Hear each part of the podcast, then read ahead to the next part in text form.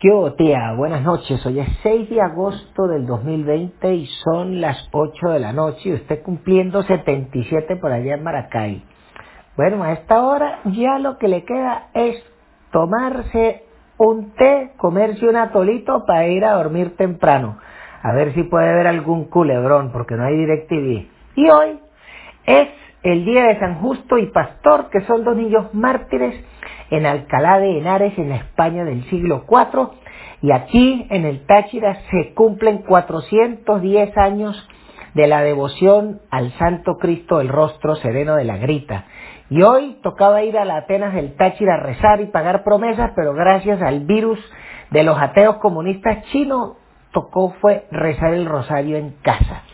Y Anoche a eso de las ocho y media de la noche publicaban en las redes que había fallecido la paisana de Rubio de 94 años, doña Blanca Rodríguez de Pérez, que fue la esposa del compañero Carlos Andrés Pérez y en dos oportunidades ocupó el cargo de la primera dama de la República, pero además que fue víctima de aquel cobarde ataque de los arnosos golpistas el 4 de febrero de 1992 cuando atacaron la casona y aguantó la pela cuidando a sus hijos, a sus nietos de esta manga de canallas. Y doña Blanca, Dios le dio vida para ver a todas esas ratas sucumbir. Muchos de esos gusanos fueron a su encuentro con Lucifer, así como el sambo de Sabaneta, y otros de esos gusanos prohombres que purgan cárcel el día de hoy, pero además vio morir a muchos de los notables y a los magistrados que participaron en aquella patraña de la muerte política a la paz de la República, de manera tal que doña Blanca se va de este plano dejando un legado de fortaleza y entereza y de aguante que buena parte de los ciudadanos de este país necesitamos para salir de esta pesadilla. En Estados Unidos están quizás en la fase final de la escogencia de quién será la persona que acompañe en el ticket a la vicepresidencia del señor Biden. Y para eso están en la parte final de la carrera la senadora por California, la señora Kamala Harris, que hizo su carrera siendo la mosita del sempiterno y poderoso alcalde de San Francisco, que la llevó a la fiscalía y luego al Senado por aquello de la meritocracia de las tucas. Y por otro lado está la señora Susan Rice, la que fuese embajadora de Obama ante las Naciones Unidas y luego fuese el asesor nacional de seguridad en el segundo periodo de Obama. Pero sobre todo la controversia de haber mentido en los cinco programas de opinión política del domingo 16 de septiembre del año 2012. Luego de aquel ataque del 11 de septiembre del 2012, donde mataron al embajador Christopher Stevens y a tres americanos más en el ataque a el consulado en Benghazi y a la sede de la CIA en Benghazi.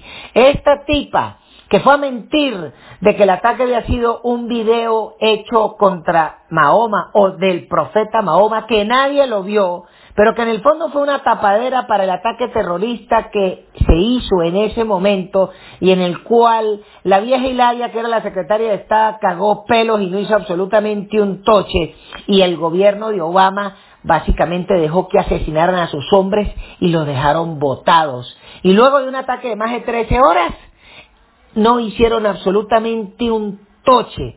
Y esta dama también está involucrada en el desenmascaramiento del señor Michael Flynn, que era el asesor nacional de seguridad escogido por el presidente Trump, cuando esta persona tuvo conversaciones con el embajador ruso en Washington, el señor Sergei Kislyak, antes de la toma de posesión de Trump, y esa es parte de la trampa para la investigación fraudulenta que se llamó la colusión rusa. Bueno, entonces este son el par de brujitas a las cuales están escogiendo para que sea el candidato vicepresidente. Por cierto, las dos son negras. Y hablando de negras, entonces hoy aparece una noticia toda peorra, donde la señora Michelle Obama declara que para tomar centimetraje, porque nadie le para bolas absolutamente, dice que el catire Trump es la razón de una depresión de bajo grado. Bueno, eso es muy fácil. Si esa señora quiere que se le pase la depresión, yo la invito con todos los gastos pagos a San Cristóbal para ir a buscar medicinas para la depresión. Ah, Pero como las medicinas no las vamos a conseguir aquí en San Cristóbal, también le invito a ir a Cúcuta a comprarlas como cualquier mortal. Y vamos para que le mame el chaparro a cada guardia, policía y de aquí hasta San Antonio, y después que le pague y se lo mame a los guerrilleros ñángaras del ELN, a los que con tanto fervor apoya para que pueda pasar a Cúcuta. Y después tenga que pagar una noche de hotel porque no se puede regresar el mismo día por el cuento de la cuarentena. Ah, y de paso, para que pase la trocha del río a pata y luego se moje el culo para que pase el río porque el río no tiene puentecito. Entonces, después de que toda esta señora pase por toda esa vaina y agarre una belleza de sabañones pasando el río, entonces ahí sí le invito a ver si se le va a quitar la depresión. Vieja toche sin oficio.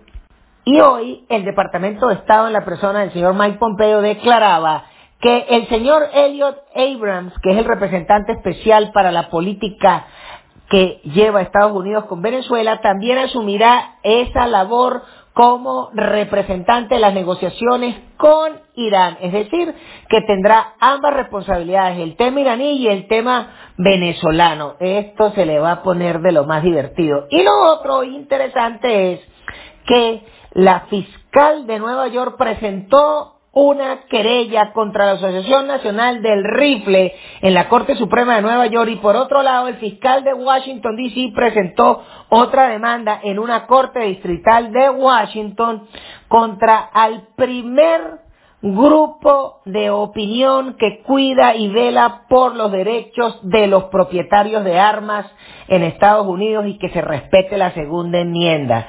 Así es, presentaron estas dos denuncias pretendiendo volver mierda al señor Wayne Lapierre, que es el CEO de esta asociación desde hace más de 30 años porque dicen que el tipo se ha bailado la platica de la agrupación. Bueno, pero en el fondo no es el problema de si Wayne es un guisador o no. El problema es que la Asociación Nacional del Rifle, con más de 5 millones de miembros que pagan anualmente para defender los derechos de el porte y tenencia de armas, los que los quieren es callar. Entonces, por otro lado, lo que sí muestra es el aumento en la venta de armas porque la gente dice, si la policía no me va a cuidar, me cuido yo. Y es tal la venta de armas de lo que se ha disparado que ahora en Estados Unidos tienen un déficit de munición. Échele bolas. Claro, esta bruja de Nueva York llegó a fiscal amenazando que iba a joder al NRA y está cumpliendo su oferta electoral, pero resulta que ella es fiscal, ella no es ningún diputado, así que esa película le falta. Bueno, tía, pásela bien que yo me voy a hartar una hamburguesa que me trajeron del pilón de Freddy. Chao, chao.